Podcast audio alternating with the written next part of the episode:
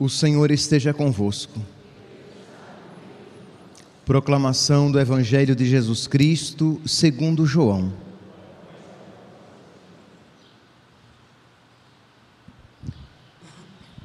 Depois de lavar os pés dos discípulos, Jesus lhes disse: Em verdade, em verdade vos digo, o servo não está acima do seu senhor, e o mensageiro não é maior do que aquele que o enviou.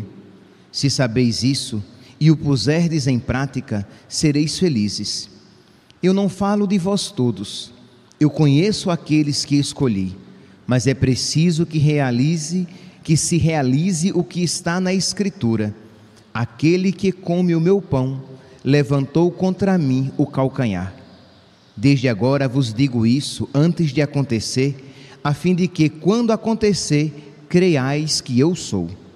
Em verdade, em verdade vos digo: quem recebe aquele que eu enviar, me recebe a mim, e quem me recebe, recebe aquele que me enviou.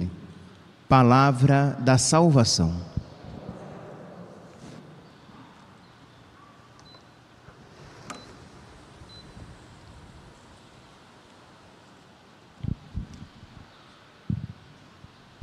Caríssimos irmãos e irmãs, estamos celebrando a memória de Santa Catarina de Sena, doutora da Igreja e padroeira, juntamente com São Francisco, padroeira de toda a Itália. Quem foi esta, esta mulher, esta santa, que influenciou tanto na vida de reis, de cardeais e de papas?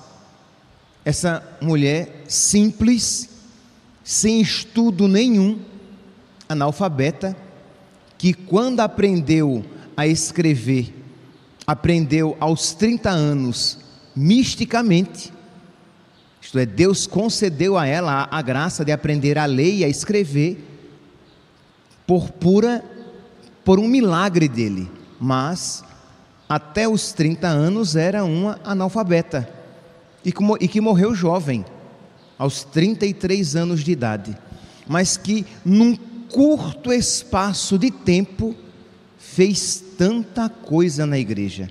Literalmente, meus santos, o pouco com Deus é muito, porque o que ela fez, ou, ou melhor, né?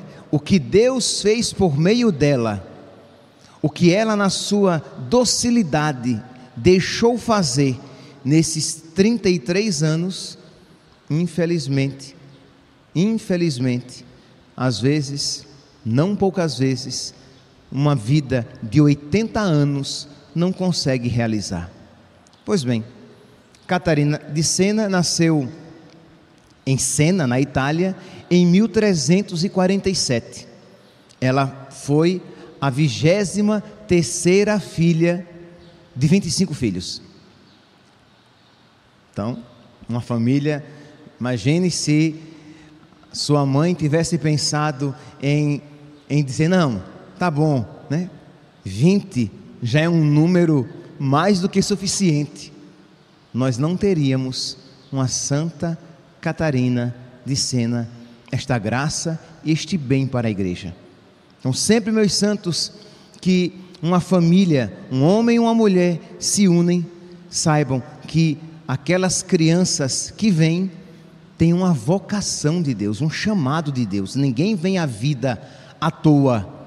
Deus tem um chamado e Deus pode realizar grandes coisas, ou grandes coisas de uma maneira escondida, ou grandes coisas de uma maneira pública para o bem, para o conhecimento de toda a igreja. Pois bem, então Catarina, desde pequena, demonstrou ser privilegiada por Deus.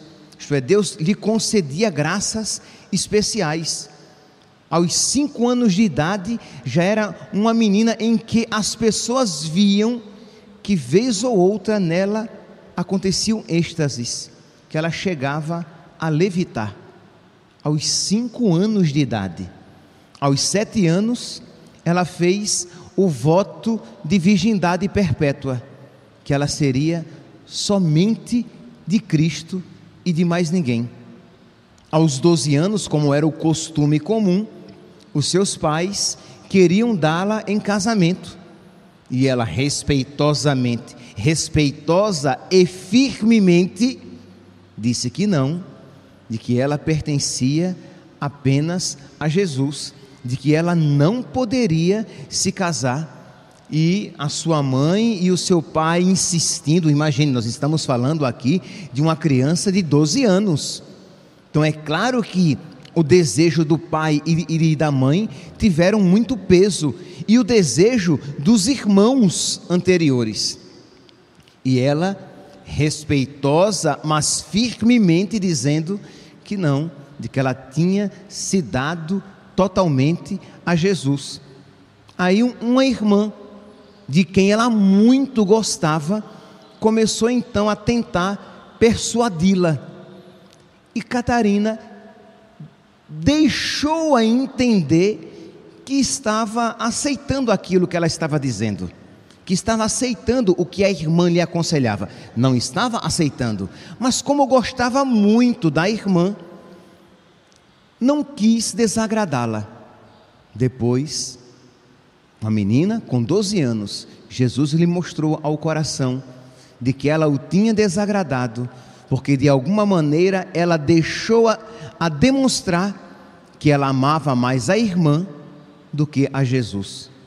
E aí ela então foi e disse claramente, mesmo que isso desgostasse a irmã, de que ela não iria é, se casar, porque ela era somente de Jesus. E aí o seu pai, a sua mãe, os seus irmãos ficaram tristes, ficaram é, magoados, ficaram como que enraivecidos e tiraram-lhe o quarto que ela tinha. Imagina uma casa com tantos irmãos, ou a casa é um palácio e os pais muito ricos, ou os irmãos têm que compartilhar o quarto. Mas ela tinha um quarto só para ela. Ela podia naquele quarto fazer o seu mini convento, as suas orações, ter maior intimidade. E a mãe então e o pai tiram-lhe o quarto. Ela vai viver, ela vai compartilhar o quarto com os seus irmãos. E ela vai agora fazer os serviços de casa e os serviços mais humildes. E Catarina oferece isso a Jesus e faz um, um quarto, uma cela no seu coração. Ali no seu coração, ela se encontrará com Jesus. Ali no seu coração, ela rezará e fará tudo juntamente com Ele. Percebe, meus santos, que o amor dá jeito para tudo, né? O amor deu jeito até para a morte. Venceu a morte, morreu matando a morte e ressuscitou para dar-nos a vida. Então, ela não deixou que aquela situação a, a entristecesse ao ponto dela abandonar a oração. Não, ela fez então uma cela no seu coração. E o serviço ela fazia por amor a Jesus. Todos e quaisquer serviços ela fazia por amor a Jesus, com um religioso desapego. Não é que ela fazia amoada, com raiva, com um beiço desse tamanho. Não, ela fazia por amor a Jesus. E quando a gente faz algo, ou quando a gente sofre algo por amor a Jesus, a gente tem que pedir a Jesus a graça do amor, para sofrer com amor, para oferecer-lhe com amor, com agrado, e não com lamentação, com lamúria, com má vontade. Pois bem, então Catarina começou a se dedicar a fazer os serviços da casa com a sua cela no coração e isso durou algum tempo, até que um certo dia ela teve uma visão de São Domingos, dizendo, fundador dos dominicanos, dizendo de que ela seria admitida na ordem terceira dos dominicanos. A ordem primeira é dos padres, a ordem segunda das freiras, né, que são recebidas no convento, que vivem a vida no claustro, e a ordem terceira seria dos leigos, mas ela queria viver como uma religiosa no tempo, no século.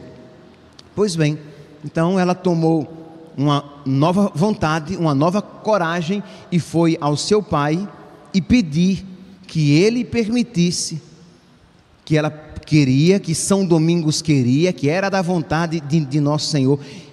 E pense aqui que ela tinha uma intimidade com Deus, como se tem uma intimidade com uma pessoa. Isso é, não era nem de longe para ela uma teoria. Deus lhe pedia isso e confirmou por meio daquela visão de São Domingos que ela deveria entrar na ordem terceira. Então, diante dessa afirmação tão eloquente e, é claro, ajudada pela graça de Deus, Deus tocou o coração do seu pai, que permitiu e que disse que ela não fosse mais na casa incomodada por causa disso, que, que a deixassem viver aquela vida consagrada a Deus.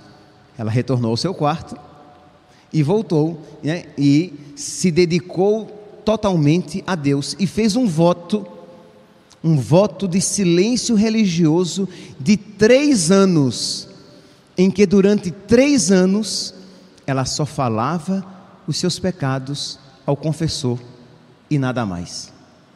Durante três anos, calada, ninguém ouvia a voz de Catarina de Sena.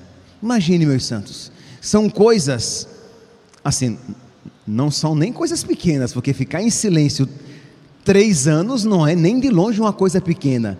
Então você pode imaginar é, essa, ao mesmo tempo, este domínio, é, a ação da graça no seu coração e a sua generosidade para oferecer a Deus o falar, o cantar, o falar em voz alta apenas os seus pecados. E ela foi então crescendo, meus santos, crescendo no amor a Deus, crescendo também Deus generosamente manifestava os dons místicos na sua vida.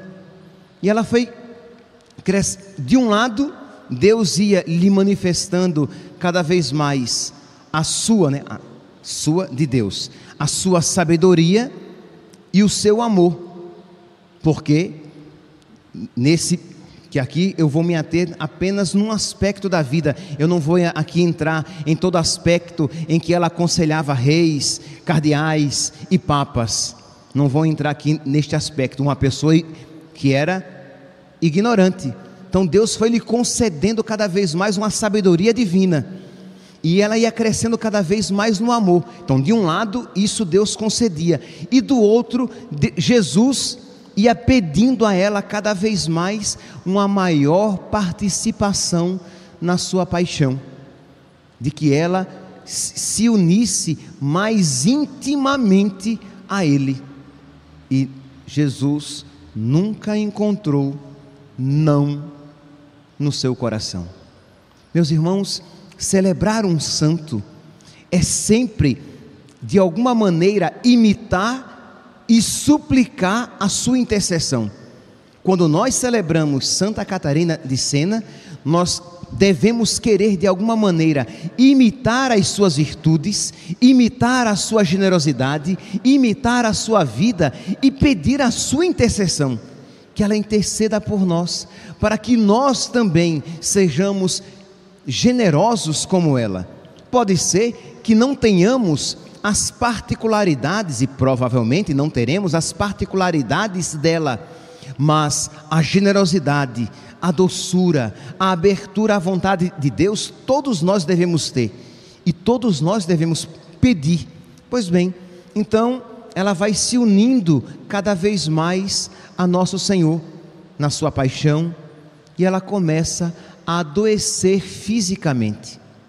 Mas é interessante que a sua doença física não lhe tirava o vigor para realizar os serviços de caridade por amor a Cristo. Em cena, não havia quem não a conhecesse, porque ela cuidava dos pobres, ela lavava as feridas. Imagine, nós estamos aqui falando num período em que o antibiótico ainda não existia, a medicina não era assim tão evoluída.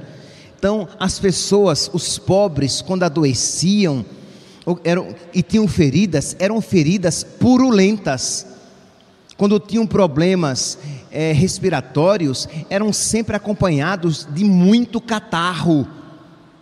E ela cuidava desses doentes, lavava-lhes as feridas, trocava-lhes as ataduras. Isto, uma moça, uma virgem, uma, uma moça de uma família classe média.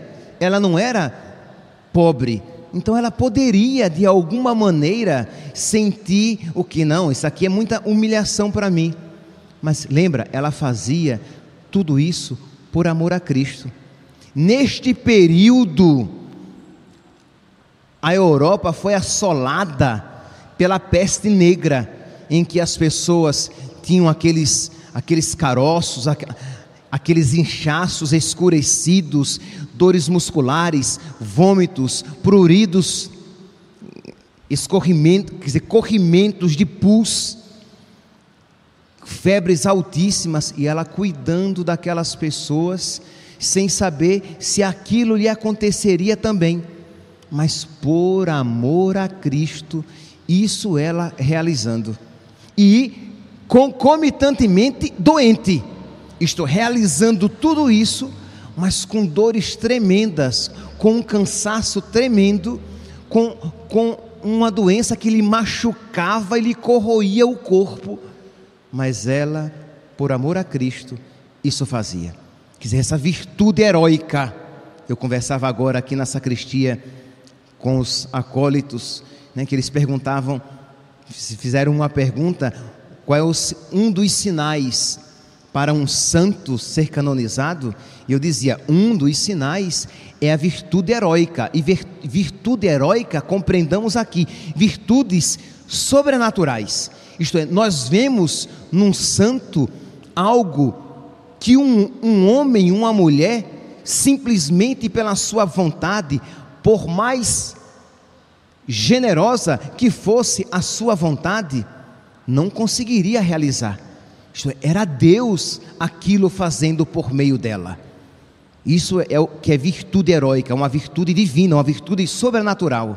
E ela então, na fraqueza do seu corpo, mas na força da graça de Deus na sua alma, tudo isso realizava. E um dia, sim, ela tinha as chagas, ela é uma santa estigmatizada, só que as suas chagas foram invisíveis durante toda a vida para os outros, só foram revela reveladas quando ela morreu. Quando ela morreu, as pessoas, quando foram preparar o, o seu corpo para o enterro, viram que ela era estigmatizada. E como ela teve o coração trocado com Jesus, ela tinha uma grande cicatriz no peito, porque ela pediu a Jesus um coração como o dele, e Jesus tirou-lhe o coração de carne e colocou o seu coração divino no peito dela e ela tinha uma grande cicatriz no peito, as chagas de Cristo e uma grande cicatriz. Pois bem, então essa santa, né, já estamos, não há como não estar admirado diante, diante de, de tanta grandeza de Deus e dessa generosidade desta tão frágil mulher, sim, que durante alguns anos, os últimos anos da sua vida, ela se alimentou apenas da Santíssima Eucaristia. Ela estava tão doente que não conseguia comer mais nada e só se alimentava do corpo, sangue, alma e divindade de nosso Senhor. E ela teve, na metade do período da sua vida, ela teve uma visão em que Jesus aparecia a ela e apresentava duas coroas uma coroa de rosas e uma coroa de espinhos. Com a coroa de rosas, ela amaria a Jesus, mas com a coroa de espinhos, ela amaria muito, e muito por Jesus sofreria. E ela, meus santos, não titubeou, ela não pensou duas vezes, ela imediatamente estendeu a sua mão para a coroa de espinhos para se configurar a Cristo. Imagine que nós não estamos falando aqui que de uma coroa que desagradaria a Deus e uma coroa que agradaria a Deus. Na coroa de rosas, ela amaria a Deus, mas na coroa de espinhos, ela amaria muito mais. E ela então, sem pensar duas vezes, tomou para si a coroa de espinhos. Na vida de Catarina de Sena, meus santos, de Santa Catarina de Sena, nós poderemos ver vários momentos de provação, de tentação. Provações, nós vemos aqui a doença, a sua configuração a Cristo, que lhe fazia participar fisicamente da paixão de nosso Senhor, as santas chagas que ela carregava, mas também ela, Deus permitiu que ela fosse tentada, que ela, ela num período da sua vida, Deus permitiu que ela fosse tentada pelo pecado da impureza. E diz então, Catarina, que num certo dia, em oração, no seu quarto, ela começou a, a ver imagens impuras, demônios impuros. E ela tentava de todas as maneiras se livrar daquelas imagens impuras e que lhe atormentavam a alma, e ela suplicava o auxílio de Nosso Senhor, e ela suplicava o auxílio de, de, de, Nossa Senhora, e ela rezava pedindo a Deus, e parecia que Deus a tinha abandonado. E ela volta então os seus olhos para o, o crucifixo, para quem sabe, de alguma maneira, encontrar um consolo, um descanso, uma paz. E ela diz que as imagens impuras se sobrepunham ao crucifixo para que ela nem, ao, nem o crucifixo pudesse ver. E ela, naquela angústia, naquela luta interior, ela fechava os olhos então para nada contemplar, mas aquela visão era espiritual, permitida por Deus, então ela via interiormente aquelas mesmas imagens impuras, aqueles demônios impuros. E ela suplicava a Deus que a livrasse, e no seu coração ela ouvia a voz de um demônio: Catarina, Catarina, tu és or orgulhosa, tu és soberba, querendo viver a virgindade. Isto não é para ti. A tua vocação é o matrimônio. E ela, naquela luta interior, sabendo-se chamada, mas ao mesmo tempo passando por aquela provação na qual se sentia como que abandonada, ela diz: Jesus, eu te peço a graça de nunca te ofender. E quero, Senhor, se for da tua vontade, que eu vá para o inferno, para o inferno eu irei, contanto que seja a tua vontade. A partir daquele momento, sua alma se acalmou, o divino novamente a, a envolveu e ela viu Jesus. E ela disse: Senhor, onde estavas quando eu passava por essa provação, por essas tentações? E Jesus disse: Eu estava dentro do teu coração. E ela diz: Como Jesus?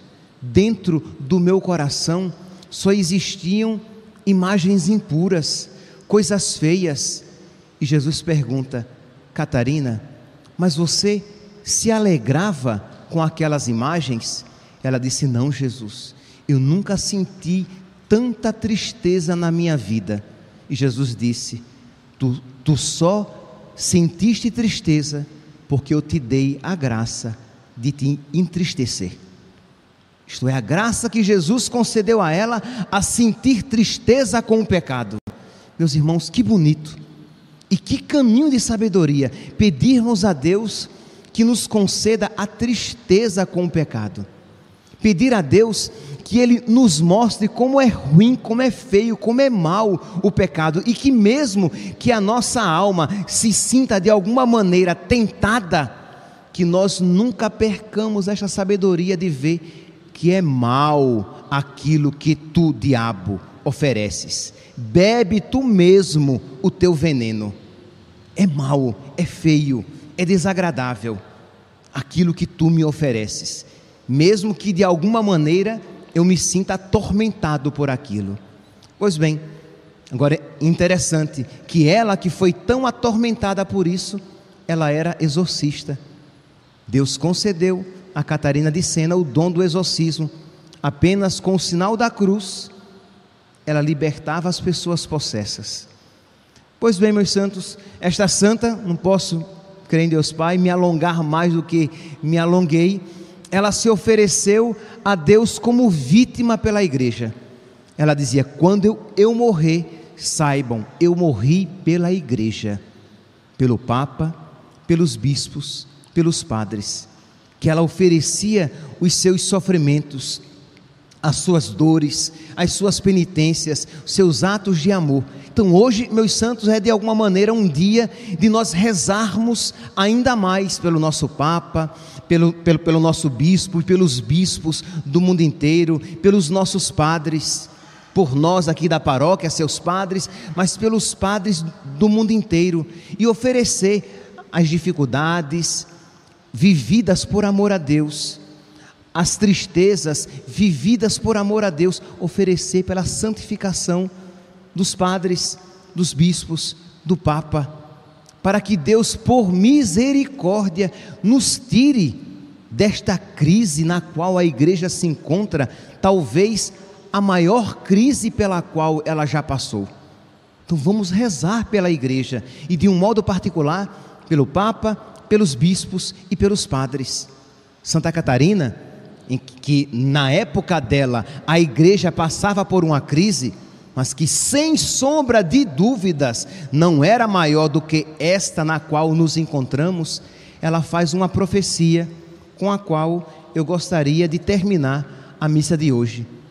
Ela diz: Quando todas as tribulações e as angústias acabarem, Deus purificará a Santa Igreja de um modo que os homens não podem compreender e despertará o espírito dos eleitos. Ela fala aqui dos consagrados, dos sacerdotes, que Deus, quando purificar, quando fizeram a grande purificação, ele despertará novos sacerdotes e ele despertará o espírito dos sacerdotes seguir-se-á logo um tão grande aperfeiçoamento na igreja de Deus e uma tal renovação dos santos pastores, que só de pensar nisso, meu espírito exulta no Senhor. Como já vos disse várias vezes, a esposa, a esposa aqui, a igreja, a esposa hoje deformada e coberta de andrajos, passará a ser belíssima estará ornada de preciosas gemas e coroada com o diadema de todas as virtudes. Todos os povos fiéis se rejubilarão por saber-se honrados com tais pastores. Imagine, todas as dioceses ficará feliz com os seus santos bispos e todas as paróquias, né? Muitas paróquias se alegrarão com santos padres com padres santos, com padres virtuosos, mas para isso precisamos a ela nos unir em oração. Continua. Todos os povos se rejubilarão por saber honrados com tais pastores, e os infiéis, os não católicos, os não cristãos, atraídos pelo bom odor de Cristo, voltarão a ser católicos e se converterão ao verdadeiro pastor e bispo de suas almas, Cristo, o bom pastor. Rendei graças ao Senhor, porque depois desta tempestade pela qual estamos passando, outorgará, dará à sua igreja uma grande e bela calmaria. Rezemos, meus santos, rezemos pela igreja, unamo-nos a Santa Catarina de Sena e peçamos a sua intercessão. Louvado seja nosso Senhor Jesus Cristo, para sempre seja louvado.